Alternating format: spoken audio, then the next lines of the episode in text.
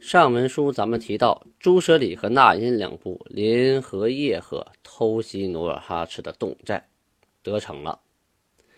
下面呢，介绍一下这两个部落啊。朱舍里部啊，也是明末建州女真长白山三部之一，与那英部比邻。它主要分布在松花江上源，塞朱伦河，就是今天的二道江流域啊。另一部分纳音部啊，也是明末建州女真的长白山三部之一。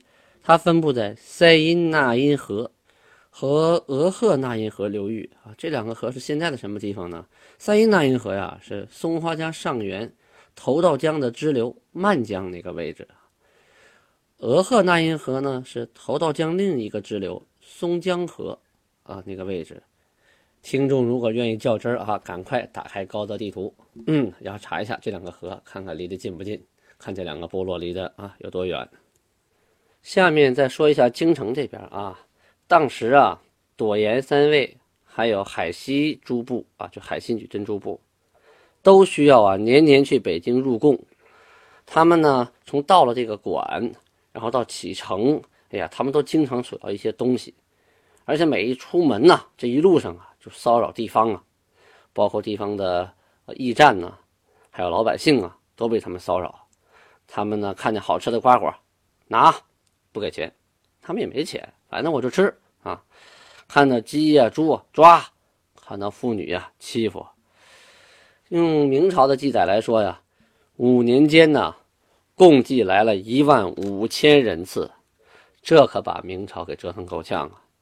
当时啊，明朝的礼部主事官啊，张我旭啊，就提出来了，说呀，咱们就按着北虏啊，他指的蒙古诸部的势力，把这个贡赏啊设在边镇，就不让他们进来了。他们进来实在太扰民了，他们也不懂法，你说逮什么抢什么的，太乱了，我们也没法管，是不是？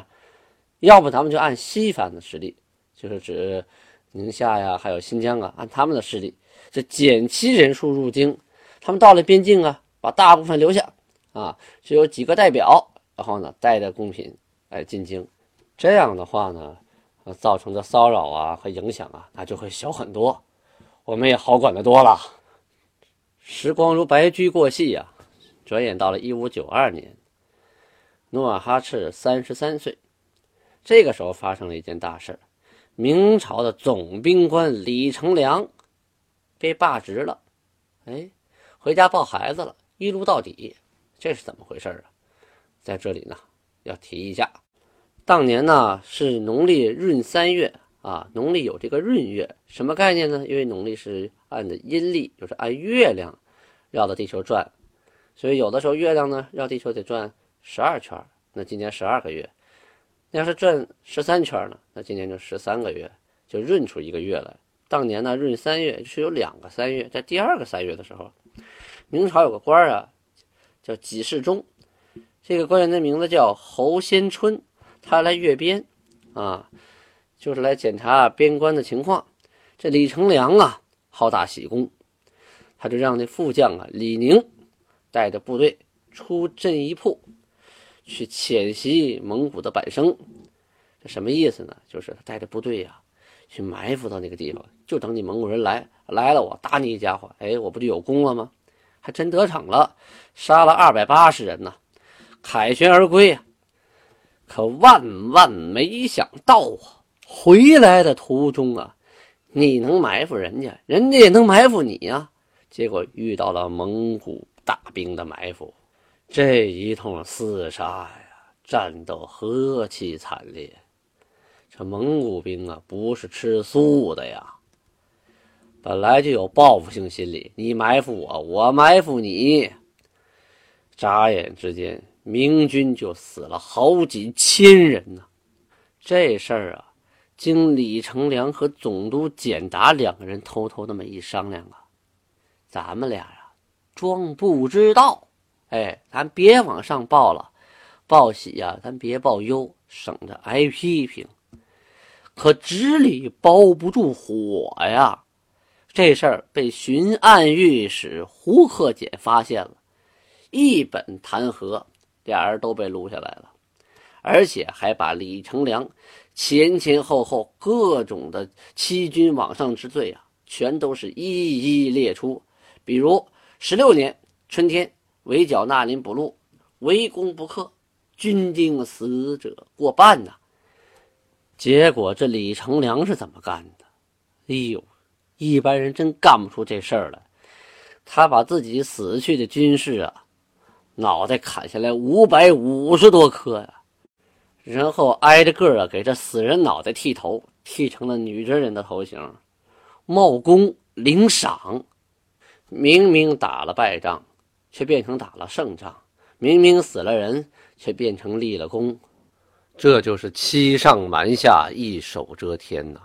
他一个封疆大吏啊，手握兵权，山高皇帝远呐。这回出了事儿啊，李成梁也是有所察觉，所以提前就返回了京城，赶紧的打点关系啊，找一帮官员替他说话。这时候朝廷里就出现了两股势力，两种不同的意见，一种要罚李成梁。另一种呢，就要保李成梁，弄得皇帝啊也是不知如何是好啊。李成梁一看到这个阵势啊，觉得拖时间长也不是事儿啊，于是主动请辞，哎，就自己啊写了一个离职申请，我回家种地抱孩子了，我年老了，我体衰了，我干不了了。这样一来，大家都有面子，这事情就不了了之了。同年呢，八月啊。努尔哈赤啊，向明廷啊奏文四道，就是我上了四回书啊，要干什么呢？我想当这个龙虎将军的职衔，说白了就是讨要金顶大帽、服色和龙虎将军衔。同时呢，还奏明啊，这个朝鲜啊，杀了我所辖部落五十余人啊，这你得管管呐，你要不管，到时候我可要出兵打他了。同年，努尔哈赤呢，还第二次进京朝贺。当时啊，努尔哈赤三十三岁，这是他第二次进京朝贺了。此次朝贺呢，一切顺利啊，跟上一次也没有太大区别。但是他刚回到建州，就听到了一个震惊的消息，什么消息呀？日本打到朝鲜了。当时啊。我们这边称日本为倭寇，这里要介绍一下，日本呢有一位叫秀吉的人啊，原来是个鱼贩子，卖鱼的。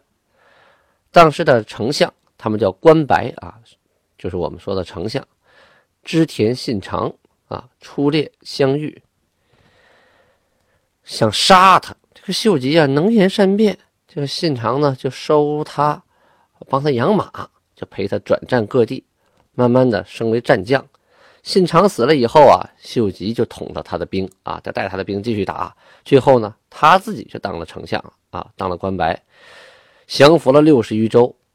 呃，皇帝呢就赐给他姓为丰臣。他灭了北条氏，结束了战乱，统一了全国。日本呢毕竟是个岛国啊，土地面积有限，而且呢与朝鲜隔海相望啊。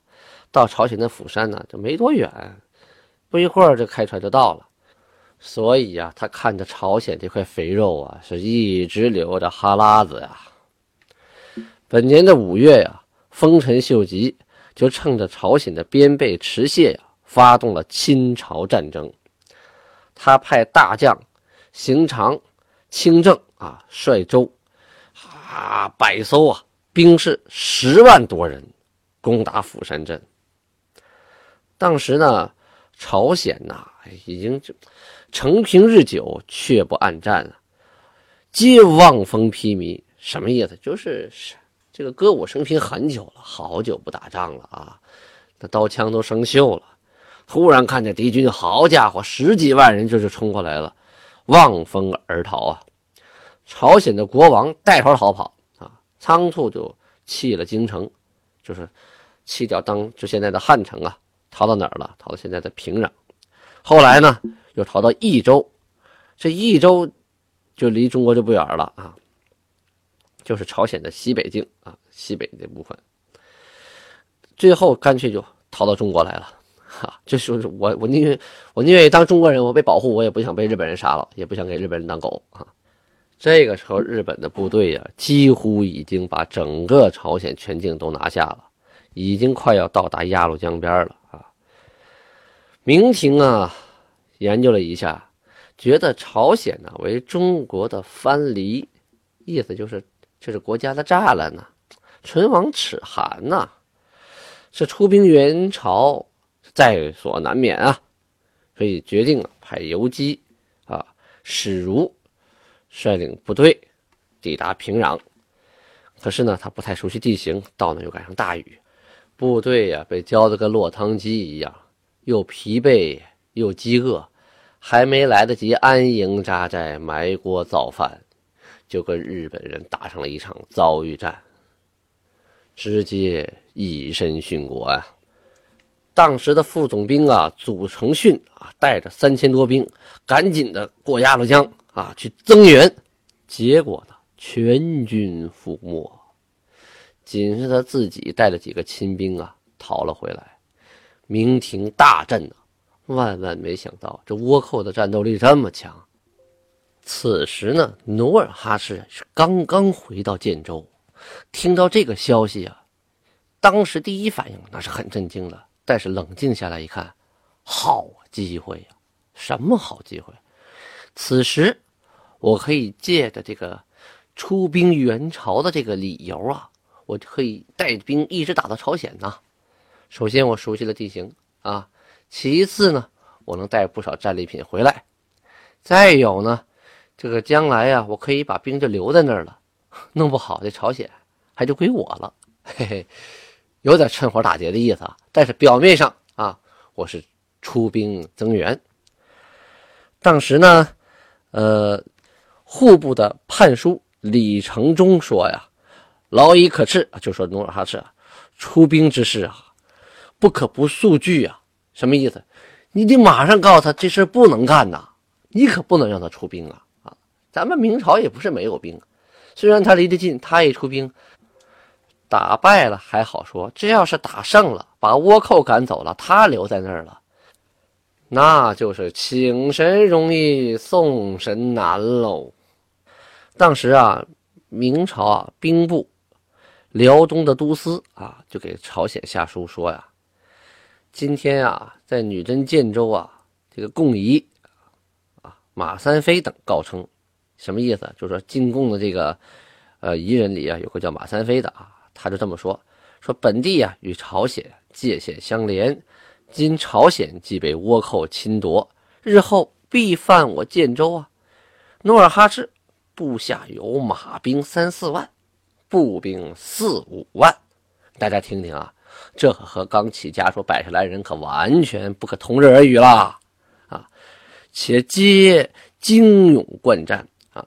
如今朝贡回还啊，努尔哈赤他们已经进贡回来了，愿意亲自挑选精兵啊，待严冬冰河，意思什么呢？就是鸭绿江一冻冻结实了，即便渡江。征杀倭奴，报效皇朝，你看这词儿说的多好听哈！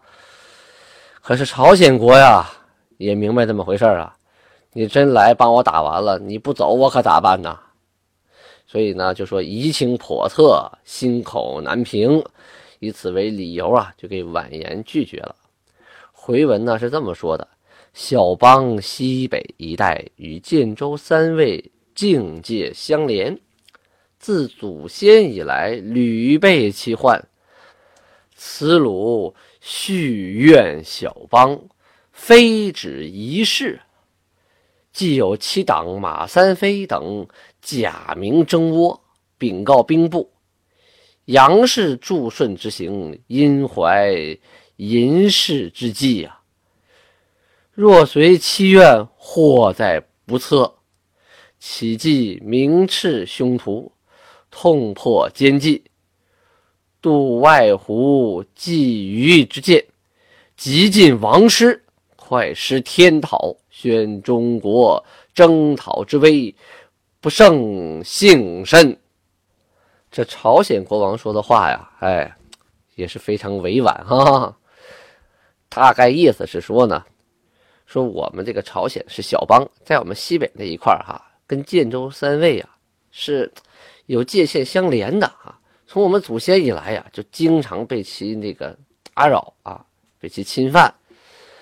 这是这帮人呐，蓄谋已久，他不是一不是一天两天的事儿了，早就惦记我们这块肉了。他们这个内部的马三飞呀，这个借着争倭的名啊，向兵部禀告，其实啊，表面上啊。是来帮忙的，暗地里呀是想吃掉我们的。如果真要是随了他们的愿，那祸在不测呀！意思是，但就不知道那将来会咋样啊？所以啊，请请明朝啊，那个说说他们啊，把他们那个奸计就捅破了吧。外边人欺负我们就算了，就别让他们再惦记我们了，请。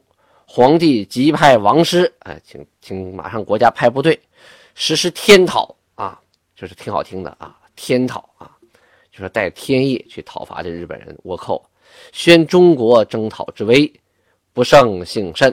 哎，那个时候已经称中原为中国了啊，这是个简称。当时呢，明廷也看出了努尔哈赤的用意啊，也没有同意他出使元朝，但是倭患。十分紧急啊，所以明廷呢以宋英昌为经略啊，这是一个官名啊，让他当经略，同时呢派李如松为东征提督，大举援朝。这个李如松啊，字子茂，是李成梁的长子啊，因为从小跟着父亲呢是东征西讨、南征北战，所以啊学了不少的兵法。同时呢，能征惯战，指挥战斗的经验是十分的丰富啊。在万历十一年的时候，他就出任山西的总兵官，十五年呢，呃，镇宣府。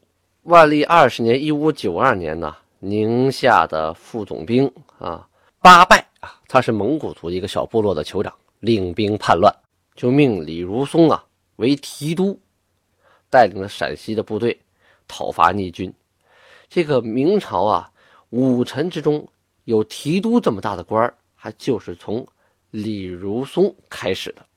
当时为了平宁夏的叛乱呢，命令李如松啊进统辽东、宣府、大同、山西诸道的援军，就是辽东啊、宣化府啊、大同啊、山西啊这些的这个部队啊，都归他一个人管的。这兵权可了得呀！如松至。水淹宁夏北关，城崩尽灭败族，陆公进都督，是因锦衣指挥都督同知。这什么意思？就是说他领的大军呢，一到宁夏就水淹了宁夏北关，灭掉了叛军，而且呢立了大功，进都督职，世因就是世袭呀，就是孩子都能继续继承他，成什么呀？锦衣卫都督同知。就当锦衣卫的大官了。这李如松的元朝啊，简单说两句吧。他手下呀有一个源于市井无赖的小人啊，叫韦静。他呢就主动跑到日本人那去了啊，唯唯诺诺的跟求和请降。日本人一看，嗯，行，那不打也行，你给我们封个官，给我们赏点东西，我们就不往明朝那边进攻了，我们就留在朝鲜。这李如松啊，看到韦静这个人呢，回来以后啊，这气得咬牙切齿，就想一刀把他砍了。最后把他绑在营中啊，誓师渡江，就带着大部队打过去了。这个打到平壤的时候啊，日本人还以为，哎呦，给我封官的部队来了呢，哈哈，啊，给我送钱的来了呢，就没有多加防备，啊，这李如松啊，就着急敢死队冲上城楼，自己也是骑着战马往前冲。结果自己的战马也被大炮给轰死了。他倒地以后，爬起身来，站上高坡，挥舞着大刀，冲啊！继续指挥战斗，一举拿下平壤。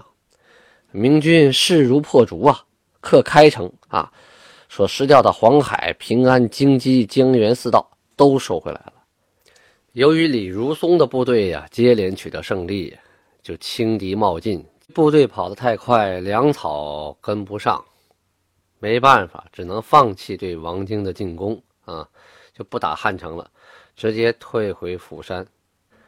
当时呢，明兵部尚书石兴，他主和，他不主战，所以呢，就遣使呢跟日军进行谈判，最后大军撤还，日军呢仍盘踞在釜山。一五九三年，明万历二十一年，这一年，努尔哈赤的第八个儿子皇太极，即清太宗，出生。